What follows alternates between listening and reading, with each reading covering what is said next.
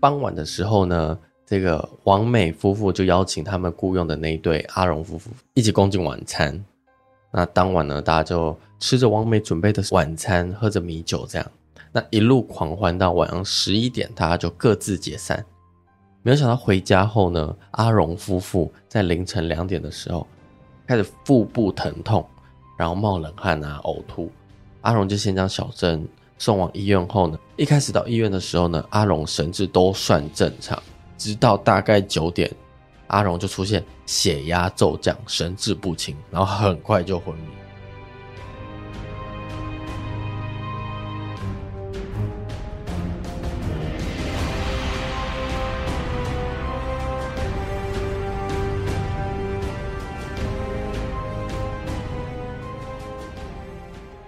大家好，我们解压说，全台最不解压的解压说，我是 A 梦，我是阿宇。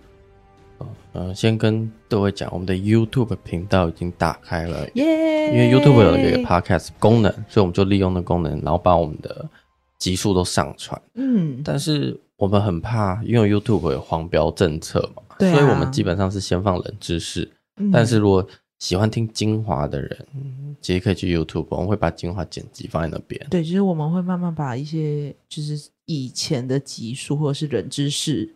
就是会慢慢的精华剪上去这样子，对，但所以还是以我们其他你们现在收听的 Podcast 平台为主啦。对啊，因为其实就是很多听众有一些人也是会用 YouTube 听音乐或什么的，就也可以选择用 YouTube 当你的 Podcast 频道这样。那记得喜欢我们的节目的话，继续你收听的平台评分、按赞、留言、五星评价，没有错。你知道这一周是应该说上一周，Pokemon Sleep 已经开始了嘛？就是它是一个新游戏，这样。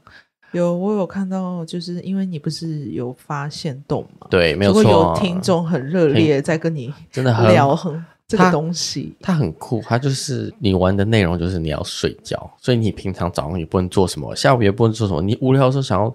点开它也通常不能做什么，你只能睡觉才能对它做什么。所以它是你抓到一只宝可梦，你就把手机放在旁边，然后睡觉这样吗？你一睡完你才抓到宝可梦，哈，所以你必须要睡觉。那它怎么感应到你在睡觉？你今天手机放在这好了，然后我人出去，那它怎么知道我在睡觉？就是那个啊，你知道手机有时候都有那个监测睡眠的系统，就是它侦测你震动的频率跟听你录音的声音，它就是利用这个原理，只是它变成 APP 跟一个游戏这样。所以缺点是你在玩它的时候，你手机要打开、哦、，APP 要打开，所以你要插着。如果你手机容易没电，就插着电，然后放旁边这样。对，就是它就它上面的建议直接跟你讲说，你要插着放在床旁边。但是我个人就很讨厌手机放在我旁边，而且特别是它网络也开着，APP 也开着这样。可是其实手机放旁边不是就是会有点影响电子，就是电子波会影响身体，对啊。对，所以我。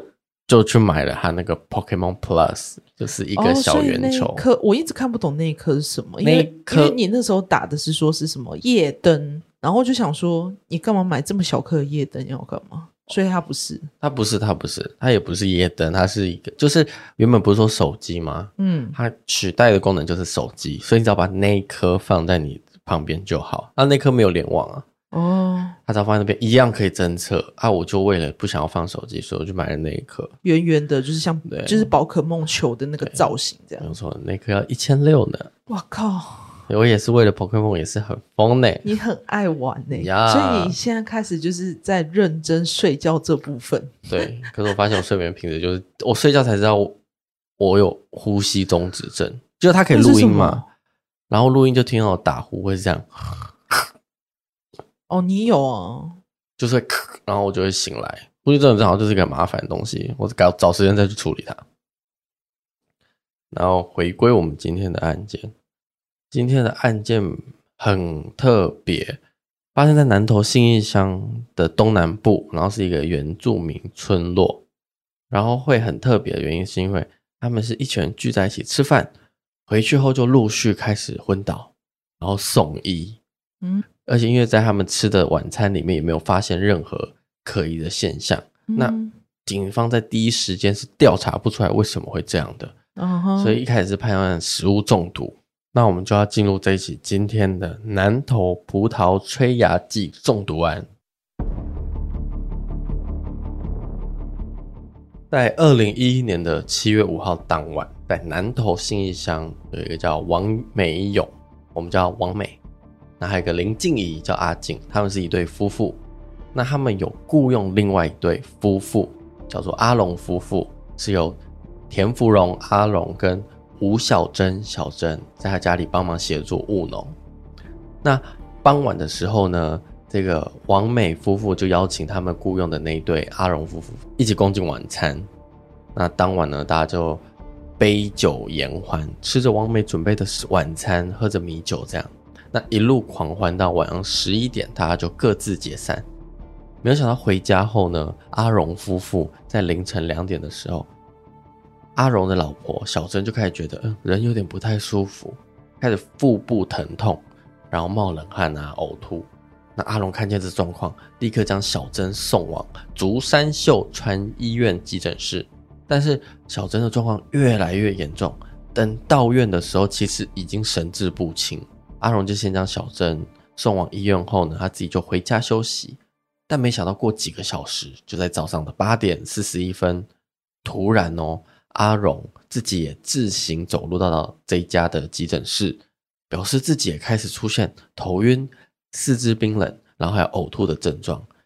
一开始到医院的时候呢，阿荣神志都算正常，直到大概九点，阿荣就出现血压骤降、神志不清，然后很快就昏迷。那不幸的是呢，小珍在早上八点抢救无效，宣告死亡。没想到阿荣也在下午五点宣布抢救也无效，然后也死亡。那你一定觉得那对夫妻王美嘛？嗯，就是邀请他们吃饭，那一顿吃的晚餐有可能是那一餐有状况。但没想到在同一间医院的急诊室，当阿荣跟小珍刚到这家医院就医的前两个小时，这个医院呢有接到一通求救电话。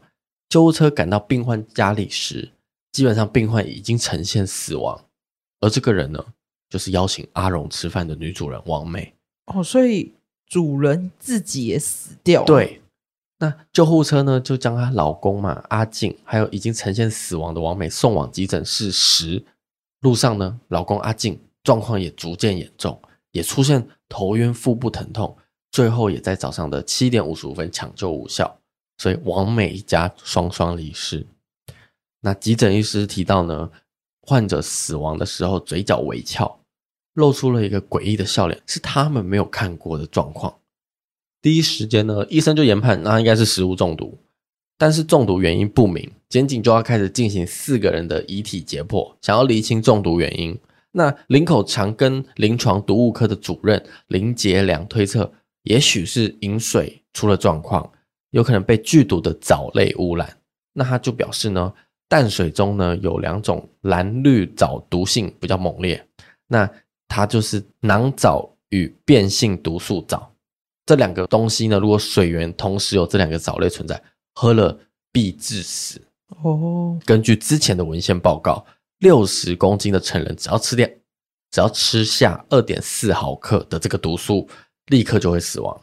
那中毒症状也会出现抽筋、恶心、呕吐的那种神经毒状况，那会同时并发猛暴性肝炎死亡，很严重诶。对，但是以往都只有猫猫狗狗中毒，很少出现人因为这个东西中毒而身亡。它这个物质是比较难接触的吗？要同时两个物质同时存在才会引发出来。只是你刚刚是说他们是两个同时出现在水里面，他说有可能两个人同时出现在水里面。哦，那所以疾管局防疫医师立刻前往该地区调查，毕竟一瞬间死了四个人嘛。那卫生单位到四个死者家中呢，采验这些水，而信义乡公所也紧急广播呼吁民众要注意饮水安全。但是死者阿静的大哥表示。弟弟的家中的水是从自强国小水塔引来过滤的山泉水，那邻居也喝一样的水啊，那怎么可能会是水污染的问题呢？那卫生单位、卫生单位、卫生单位检验后呢，也发现水质并没有相关的有毒藻类，所以就开始推测，那会不会是吃了有毒的植物？毕竟原住民通常以山为家，有可能是吃了剧毒的植物。医生研判这个中毒症状呢，有点像是。斑木鳖碱中毒。那通常有这个毒素，而且容易误食的植物，就叫做马钱子。哦，那会不会是将马钱子当做破布子食用？因为两者长得非常相近。我们现在讲讲马钱子，它可以当中药材使用，嗯、一般用在外用，跌打损伤、风湿关节炎或者是肌肉与骨头的疼痛，但也有内服，但要非常小心，否则就会中毒。那这个含有毒性的斑木鳖碱呢，它是不宜大量使用，轻者可能出现头痛、头晕、舌麻；服用过多者会出现全身肌肉痉挛、脚弓反张，甚至是导致中枢神经麻痹死亡。那中毒死亡特征很明显，因为肌肉收缩，所以会呈现诡异的笑容，就是我们刚才讲的。那通常这个马钱子含的神经剧毒呢，吃一口。数分钟后就会出现症状，两个小时内呢，可能就会毒发身亡，所以很符合这次的中毒症状。那他说很相近的，像破布子嘛，破布子我相信很多妈妈都知道，呃，小朋友应该也吃过妈妈煮的，就是通常会被拿来加入绞肉啊、鲜鱼啊，是野菜料理中常见的食材。但是附近的居民表示呢，我们平常都在接触这些植物，都会看得懂自己是吃什么野菜。哪些野菜可以吃，哪些不能吃，他们都非常清楚，怎么可能吃错？那在检验当晚吃的食物呢，也确定并无马钱子，而且家中甚至完全没有种植过这个植物或者是其他野菜。但是因为乡公所跟村办公室发生了四个人罹难的惨案嘛，所以他还是广播提醒，就外出工作的时候不要随便使用野菜，以免发生危险。那。以上两种都不是这个状况，那会是农药中毒吗？因为是自己种的植物嘛，所以有可能清洗不完全导致农药中毒。但是这个推论也在死者抽血验尿后被破解，并没有任何的农药残留反应。所以在七月十号呢，南投地检署接获法医研究室研究所报告呢，他就排除了马钱子、有机磷、氨基甲酸、嗯，盐类农药，或者是。可能是毒老鼠的那些毒药，他们被他们吃到也没有。但是死者的脏器呢，还待验化，所以没有以上的马钱子中毒，或者是农药中毒，或者是毒老鼠的中毒。这时候呢，那对被邀请去吃饭的小郑夫妇啊，就是阿龙夫妇的弟弟说，阿龙在未婚迷前曾说过，在王美家除了喝米酒外，还喝了一些不明药酒。他觉得味道怪怪的，所以他只喝了一杯就不再喝。阿龙的堂哥就提出，会不会是误食一种剧毒的催芽剂？那这个催芽剂叫做葡萄催芽剂，它的成分呢是二氯乙醇。这种农药呢含有剧毒，被称为两滴封喉，一旦误食呢，很快就会发作。所以他是怀疑说，这个这个剧毒有存在于他们喝的药酒里面。对，就是当晚吃的东西有可能含有这个成分，因为他们是农夫嘛，所以他们很清楚哪些农药，就是基本上他们在做就是农业的吃什么喝什么这些东西，对他们来说是非常清楚。对，然后会有什么症状，他们也非常清楚，因为有些农夫是要考证照，都会教这些东西。哦，那二氯乙醇呢，在工业上可作为溶剂、润滑剂。那在农业上可作为马铃薯及葡萄的催芽剂，嗯，就催发它的发芽。对，对，对，我知道。但毒性大且容易引起中毒，可以经由口服、吸入或者是皮肤接触而致毒。那毒性呢，主要就会沿着呼吸中枢神经衰竭致死。那心脏毒性与神经肌肉致毒症状可能同时会发生，而且这个催芽剂无色，但有浓郁的酒精味。那其实由于含有剧毒嘛，所以其实很多人都很少在使用了。果农在使用前呢，因为避免误食，那很因为他很怕他操作完之后会粘在手上然后吃掉，所以他们会多添加红色的色素以辨识。那除了想要寻短，否则误食的几率极低。他所以他就是他们的确有这个植物，嗯，然后他们也正在种植它。没有没有，他们没有葡萄。他们没有，他们没有葡萄，只是因为家属怀疑他的中毒症状太像这个东西了。哦，对，那家属就是希望往这个方面调查，不要再往什么水质啊、食物中毒。但检警前往王美家的山上的公寮采证，都没有发现药酒跟酒坛啊，所以无法确定中毒案跟毒药有关系。七月十六号，南投地检署收到法医研究所的报告，显示呢，林静怡等四人可能误食了肉毒杆菌污染的食物致死，与之前行政院卫生署食物药物管理局疾病管制局开的会呢，初步结论相同，所以整个办案方向开始朝肉毒杆菌中毒方向。何谓肉毒杆菌中毒？相信普遍有在听案件的人都会知道，或者是基本上有在稍微做一点功课的人，肉毒杆菌呢，它广泛分布在自然界各处，如土壤啊、湖水或河水。那那个菌呢，会分泌一种毒素，造成食物中毒。最常见的毒素是 ABE 型，中毒致死率呢，占所有细菌食品中毒第一位。那台湾自二零零七年将肉毒杆菌中毒列为第四类传染病。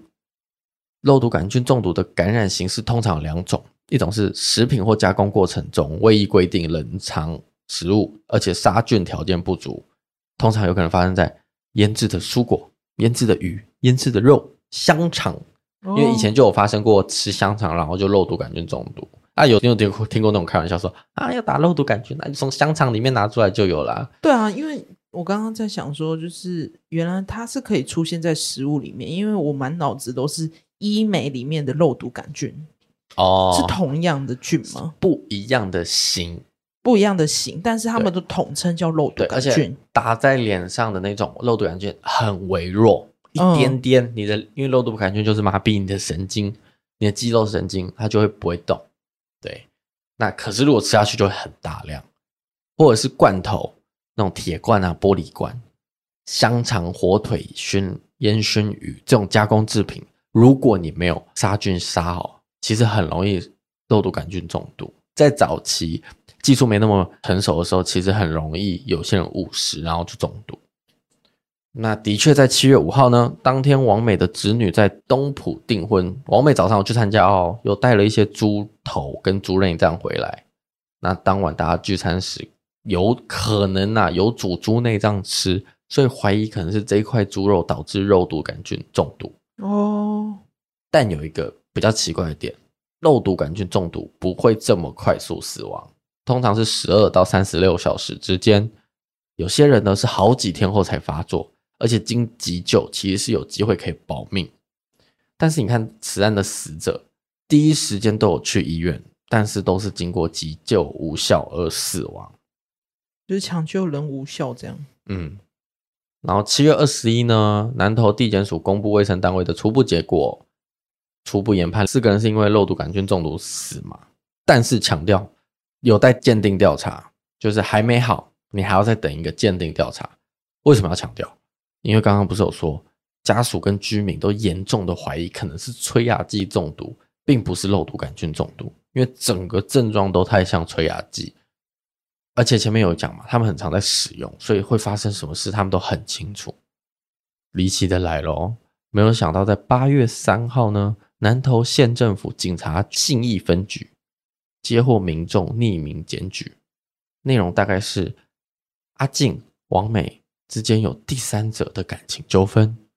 最可疑的呢，就是那瓶谁给了王美很难喝的酒。除了这封检举信，八月十号。南投地检署检察官也接获民众的匿名检举，内容大概是：葡萄农点在葡萄藤蔓各分支检口上无色无味药剂，很有可能在对情敌下毒。你说一封就算了，连续收到两封匿名检举信，让警察意识到好像不太对劲，或许不是真的一般食物中毒，而是有人下毒。所以他们就立刻请检调单位尽速完整检验这些尸体，没有想到检验报告出来，大家都吓一跳。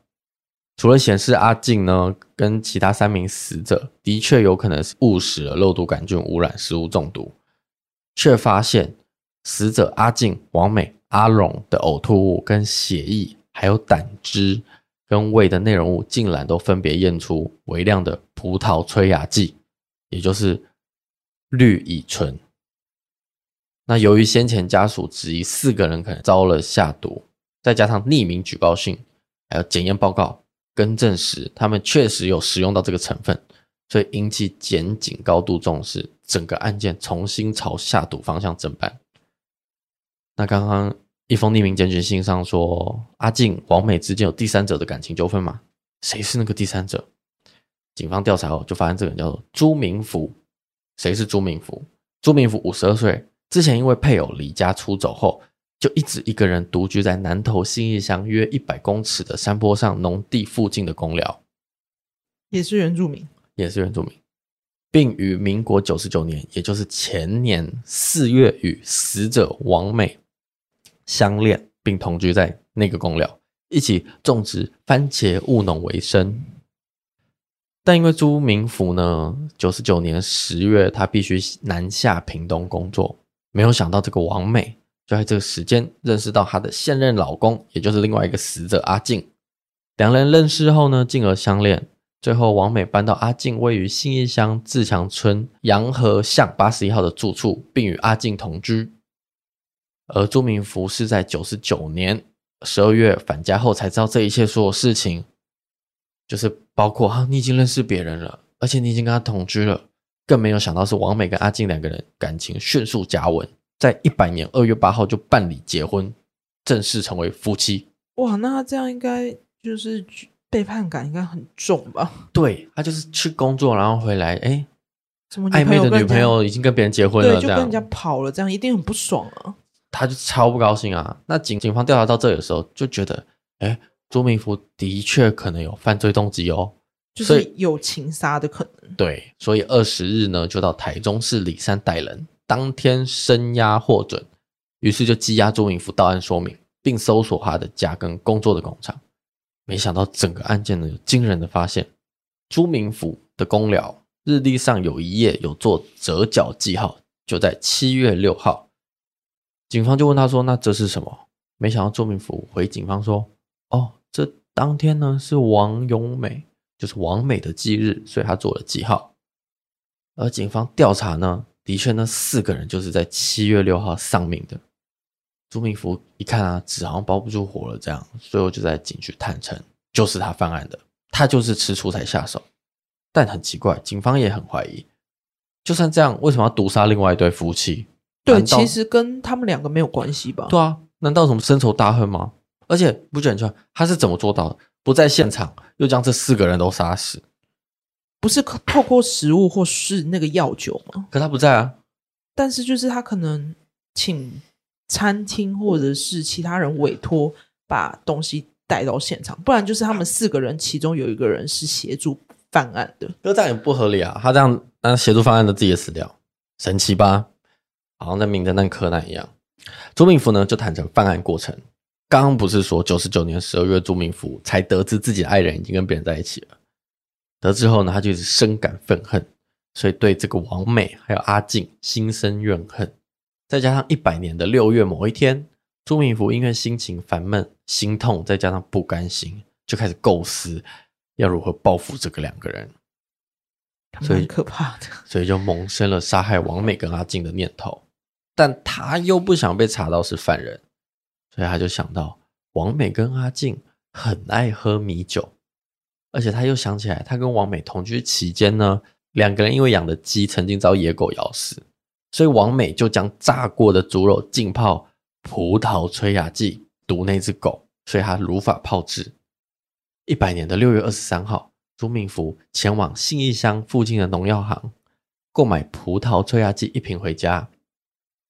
并将之前买的六百 CC 的米酒，其中一瓶打开，然后喝了两口，再将葡萄催芽剂呢倒入一个透明的杯子内，倒满差不多那个一杯子的一百 CC，然后再将那一杯一百 CC 的葡萄催芽剂倒入那瓶米酒里面。然后把瓶口锁紧，因为葡萄催芽剂是无色的，所以这个米酒上的外观其实跟其他品根本就没有区别。有，而且你刚刚不是有强调说它其实也有酒精的味道？没有错，就跟你刚才讲的一样，的确这整瓶包含味道，其实基本上是不会发现的。而且它又很贼，它为了避免自己会喝到这瓶掺有葡萄催芽剂的米酒，所以他这瓶米酒呢，它摆在公寮的后方下方的床铺那一区，通通全部都是放农药的，他这样才不会搞错。那其余他多买的那几瓶正常的米酒，他就摆在工寮前面的厨房内，然后他在找时机，打算将那个掺有葡萄催芽剂的米酒要交给王美。那在一百年六月三十号的下午两点，王美因为跟老公阿进吵架，所以自己就带六瓶米酒到朱明福的工寮，向朱明福诉苦，一起，然后再继续一起喝米酒。朱明福见王美呢，已经跟阿静结婚同住，却又回来找自己诉苦，他觉得自己根本就被王美玩弄，再加上他怨恨阿静破坏他跟王美本来的感情。他就想到，如果将这瓶有毒的米酒给王美带回去，有很大的几率他们夫妻会把它打开，然后两个一起喝，这样就可以间接杀死这对奸夫淫妇。所以，他有点像是这瓶酒已经准备好了，但是要找时机把这瓶酒送到他们手上。没有错。所以，朱明福呢，就趁这个时候将那一瓶有毒的米酒从床铺下取出，在。两个人喝到下午三四点的时候呢，王美大概带来六瓶嘛，他们只喝掉了其中的两瓶，对，还有剩下四瓶正常米酒，他就趁王美还在酒醉的时候，将那瓶有毒的米酒调换王美带来其中一瓶，然后立刻催促王美赶快回家，还要记得拿带来的米酒哦。那不知情的王美就将这一瓶掺有葡萄催芽剂的米酒带回跟阿静的住处。那其实经过几天后呢，朱明福呢渐渐发现这样杀人他良心还是有点过不去，所以在一百年的七月二号早上七点跟七月四号下午三点，他都有打给王美。那因为对方是夫妻嘛，而且住一起，所以都被老公阿静接到。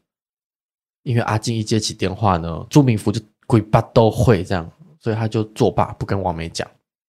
一百年的七月二号呢，到四号某一天下午大概三点四点的时候，朱明福在自己的工寮刚好偶遇骑着机车的王美，王美就邀请朱明福到自己弟弟家坐坐啊。然后朱明福说：“想说哦，那也去好了，也没差这样。”所以就骑着机车载王美去弟弟家。没有想到，一到王美弟弟家就被王美的弟弟劈头骂：“你们两个都已经分手了，为什么还要这样在一起？”朱明福呢，知道自己理亏，再怎么吵也没有意义啦，所以他就自行离去。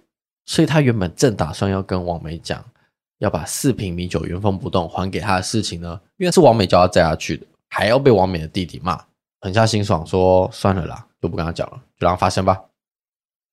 但没有想到，王美在一百年的七月五号呢，晚上五六点的时候，是跟阿荣、小珍夫妇一起吃饭。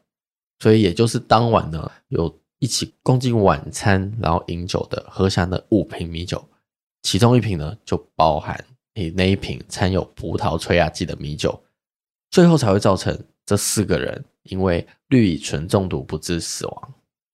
那南投检方在二零二一年十月二十六号侦结起诉，并对朱明福求处重刑，一审、二审跟更一审。都认定朱明福明明能预见危机发生，却还是做出如此歹毒的事件，属于故意杀人，属于间接故意杀人，判处无期徒刑。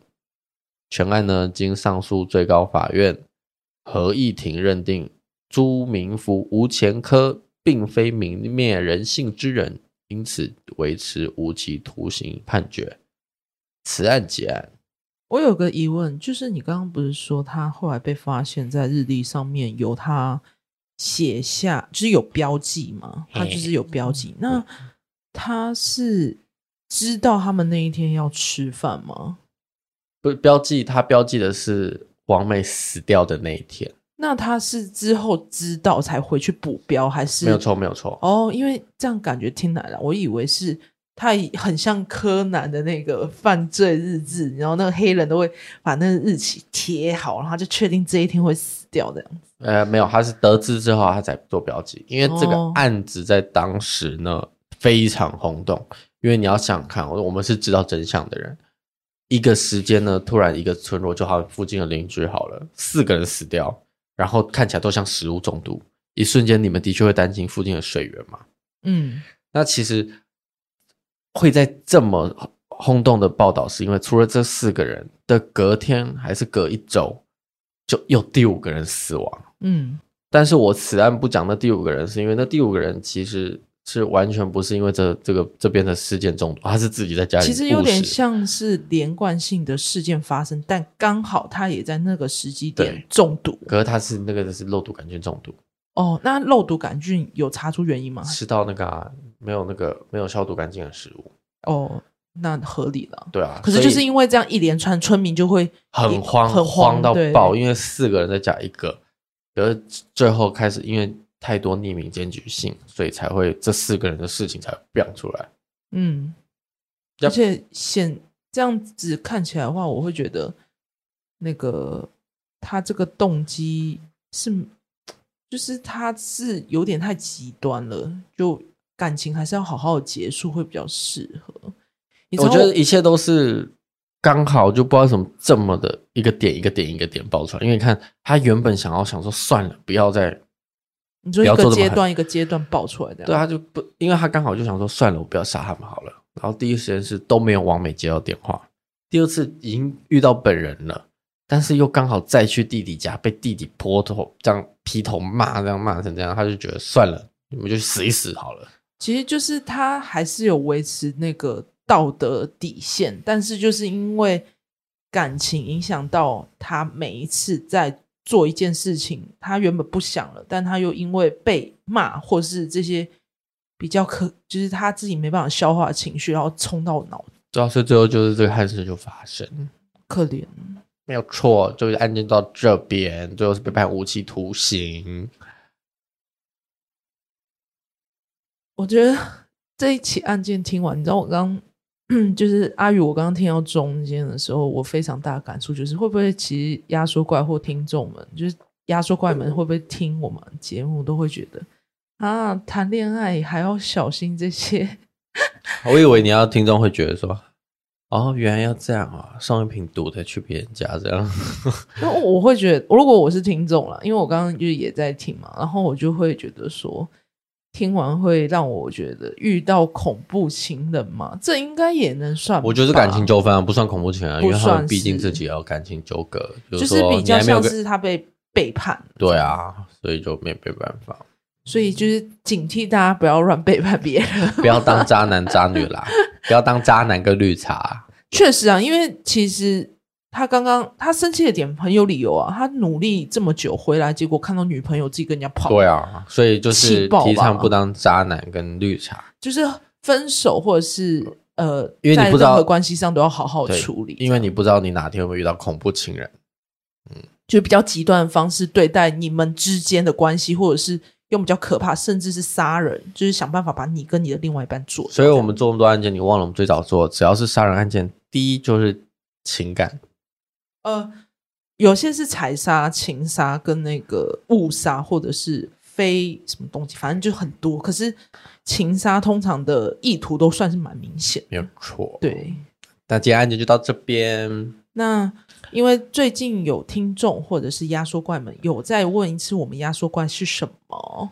就是压缩怪的话，因为我们在节目前期的时候有跟 Miss Bus 就是有合作，然后 Miss Bus 那时候有提供我们几个方案，就是你点到我们资讯栏去了解一下，里面我们大概可以请，就是你订阅的话，压缩怪可以许愿，或者是就是分享你想要。讲的冷知识，我们都可以帮你做，这样没有错。可是听众有在跟我们讲说，可不可以开一个自己的抖内连接？哦，对对对、呃，我们在处理这件事情了啦。可是就是还不会近期这么快。